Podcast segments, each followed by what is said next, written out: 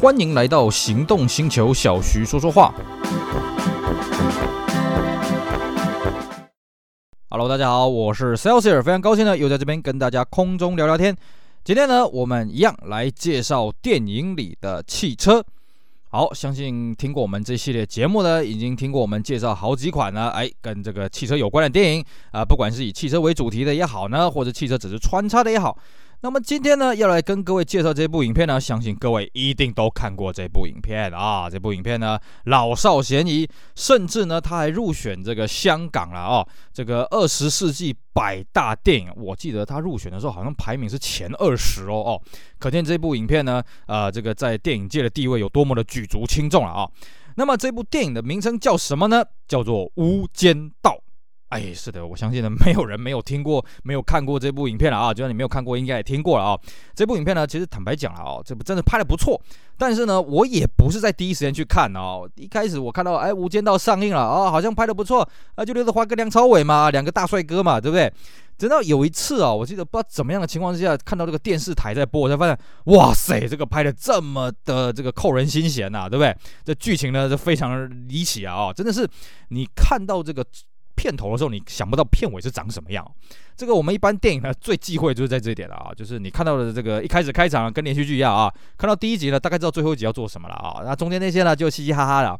可是《无间道》这部电影呢，真的是结局让人家这个是出乎意料了啊。坦白讲，也因此呢，这个《无间道》非常的卖座，那也后来陆陆续续拍了《无间道》第二集、《无间道》第三集。那我们今天呢，主要来跟各位讲讲《无间道》第一集里面出现的汽车。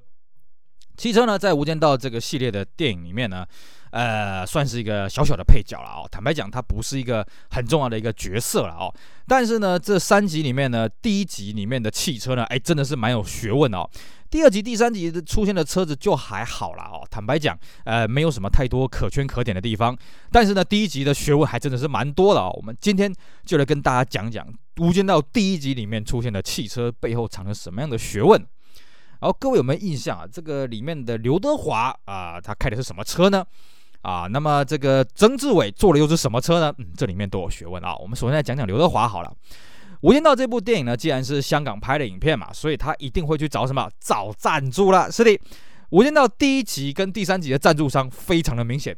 第二集啊，坦白讲，那个赞助的这个身影不是那么的浓厚了哦。但是其实我们玩车的也大概看得出来哦。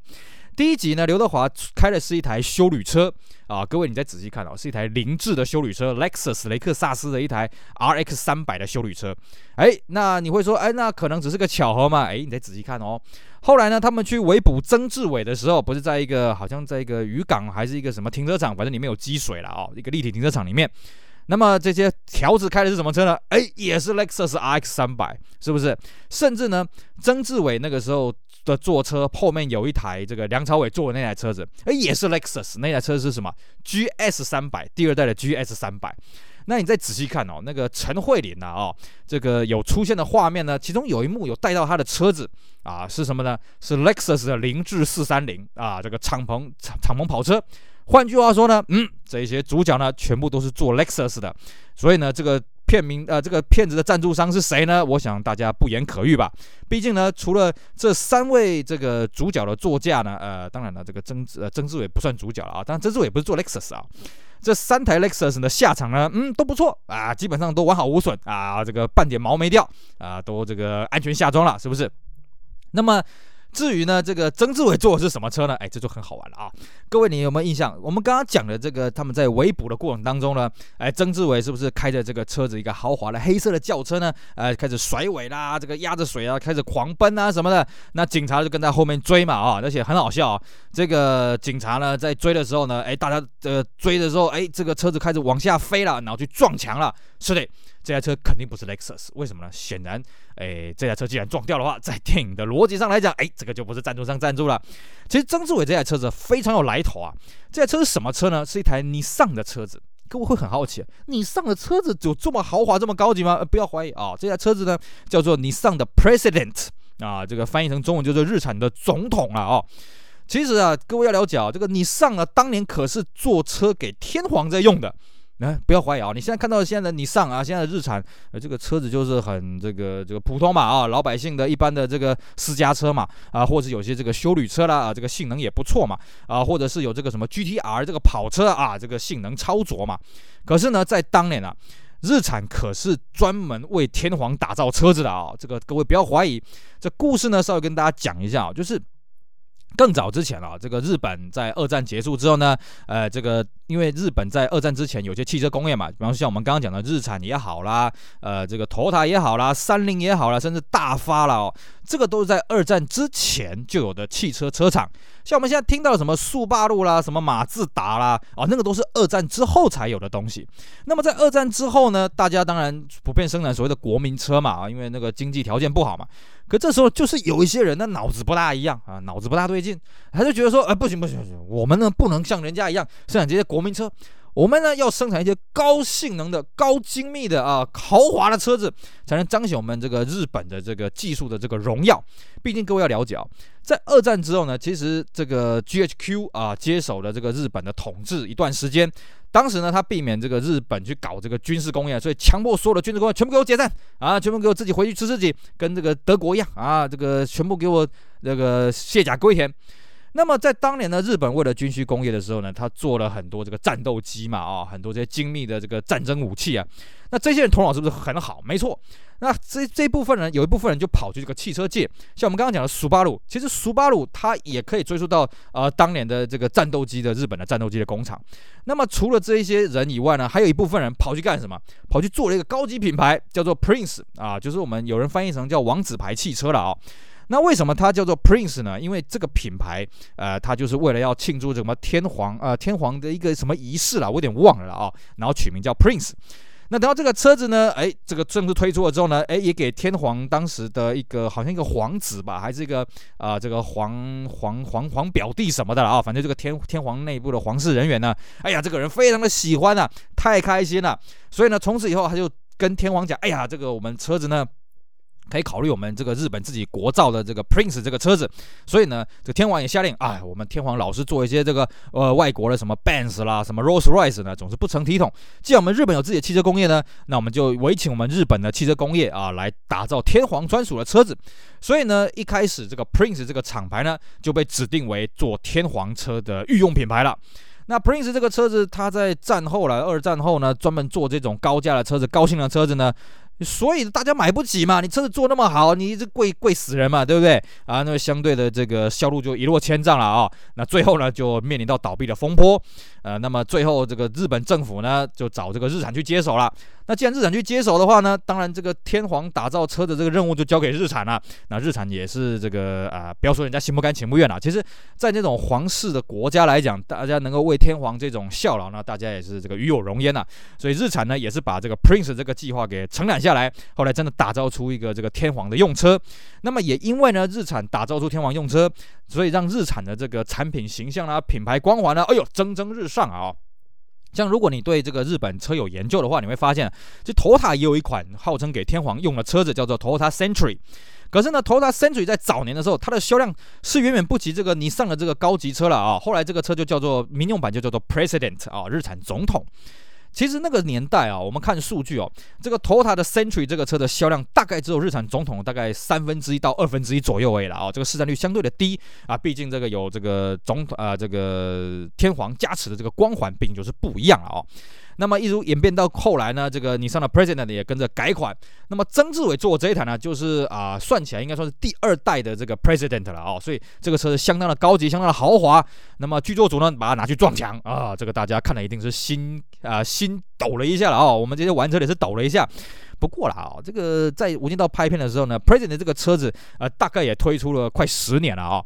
这种车子呢，虽然它很高级，可是我们也知道了啊、高级的车子呢，哎，这个当然它很豪华嘛啊，它的这个新车售价很贵，可它二手残值呢折旧率就很低了啊、所以这个车子哎就是撞了墙啊。那其实其实这个剧作组损失没有很大，如果他是拿最新款的凌志啊，最新款的宾士，搞不好损失还更大了，是不是？那么另外一个可以跟大家提一下、哦。曾志伟这一台 President 的，它的车牌号码很特别啊、像我们刚刚讲的，呃，这个曾志伟后面小弟开的这个凌志三百啦，或者是这个刘德华这台凌志三百修旅车啦，啊、或者是这个这个这个这个心理医师陈慧莲的这个 SC 四三零的敞篷车呢，他们车牌都是香港典型的这种英文车牌，呃，前面两个英文，后面四个数字或者三个数字了啊、不一定。曾志伟这一台车子很特别，它的车牌呢是三个数字的哦。这种车牌呢，在香港来讲，这算是贵族型的车牌，就是说它是特别保留的套段。各位都知道嘛，以前香港长时间被英国统治，所以呢，香港在出现车子的时候呢，那时候已经是英国统治的时代了，所以香港呢就开始发行跟英国格式相近的车牌系统。但是呢，英国有这种皇室、有这种贵族的这种血缘相承嘛啊，所以呢，这个香港也带有这种特色。于是呢，这种纯数字的车牌呢，大部分就是政府特别保留，作为一种赏赐，作为这种拉拢贵族的这种手段。那我记得没错的话哦，这个那个曾志伟剧作当中的这个 “present” 的这个车牌呢，它是三个数字，好像是三三九还是多少？我这个这个画面解析度没有很好了啊、这个看得不是很清楚。但是这个就是这种特别保留号段，而且这种号段呢，据说是不能随便转让的啊、因为我们知道香港的车牌它可以跟人不跟车。你同样一个人，你可以一直使用这张车牌啊，你换什么车你就同样这张车牌，换什么车同样这张车牌是可以的。当然，你也可以把车牌单独给转卖。可是呢，这种数字车牌它基本上是不能转让的了啊。也就是说呢，这个剧作组找到这台 President 配的这个车子呢，嗯，可能这台车真的是有点来头了。但是不管怎么样了啊，为了这个无间道的这个场面的这个呈现呢，哎，所以这台 President 哎壮烈牺牲了啊。那讲到日产呢，其实在这个剧当中呢，还有一台日产也是值得一提的，是什么呢？呃，这个曾志伟呢，当时的引发了梁朝伟跟这个刘德华在叠对叠嘛啊，后来这个呃刘德华不是发这个吗？有内鬼，终止交易吗？那那时候曾志伟派的小弟啊，应该是派杜文泽啊，他们开车去港边去接这个白粉嘛啊。各位有没有发现这个这些小弟开的是什么车呢？哇，不得不说啊，这个做这些毒品买卖啊，真的是一本万利啊。当然我们这边讲啊，这个毒品买卖是违法的啊，这个是电影情节，不要学。他们开的车子也是蛮特别的哦。我们刚才已经讲了，他开的是一台日产的车，什么车呢？就是传说中的 GTR 啊！这看过这个头文字 D 的，会看到杜文泽搞笑的那部桥段啊，我要买 GTR，没错，就是那个所谓的 GTR。我也不知道为什么小弟会开这么高档的车子了啊。也就是说，其实在这部影片里面呢，诶，这个要么就是开 Lexus，要么就是开日产的啊。当然了，这个剧中里面后来杜文泽在在。那个这个梁朝伟的时候呢，呃，他开的是一台马自达了啊，然后后来也是冲下去了，但是这台车子没有全毁了啊，这是题外话。那这个他们去港边去接这个毒品的时候呢，哎，坐的这开的这台车是这个 GTR 啊，这个算是日产的性能旗舰呢，而且呢，这个 GTR 跟我们现在讲的现在在卖的 GTR 这个差很多啊。我们现在看到 GTR 这个代号叫做 R 三五了，在台湾看得到有左驾了。那在剧情当中呢，里面做的是一台 R 三三的 GTR 啊，那个时候呢算是只有做右驾的了，而且这个价格很贵啊，数量相当稀少，而且时至今日呢，因为 GTR 的中古行情已经大暴涨了啊，所以这个车子行情非常的高啊啊，你不要小看那个车子。呃，二十年前的那种车子在日本可能一台就是啊、呃、一两百万日币的中古残值了啊、哦，现在一台都是三四百万日币，而且一直在狂涨啊、哦，不断的在涨价。尤其这几年呢，这个美国开放了部分州可以右驾车可以领牌上路，那么加拿大也开放了啊、哦，所以这种九零年代这些日本的超跑呢，开始被一些玩家啦啊一些这个汽车收藏家所青睐，价格就不断的攀升了。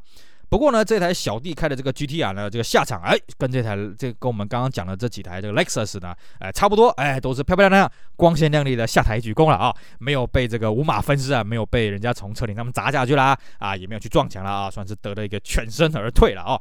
OK，好，以上呢就是我们今天节目内容，跟大家聊一聊这个《无间道》，相信大家都看过、都听过这部电影啊，里面的一些车子的一些有趣的故事、有趣的学问了啊。那也希望呢可以。让各位多增进一些冷知识。下次呢，你再看《无间道》重播了之后呢，哎，不妨多留意一下里面的车子有什么有趣的状况吧。好，以上呢，感谢各位的收听，也希望大家支持我们其他精彩的音频节目。我是 Celsius，我们下回再聊喽，拜拜。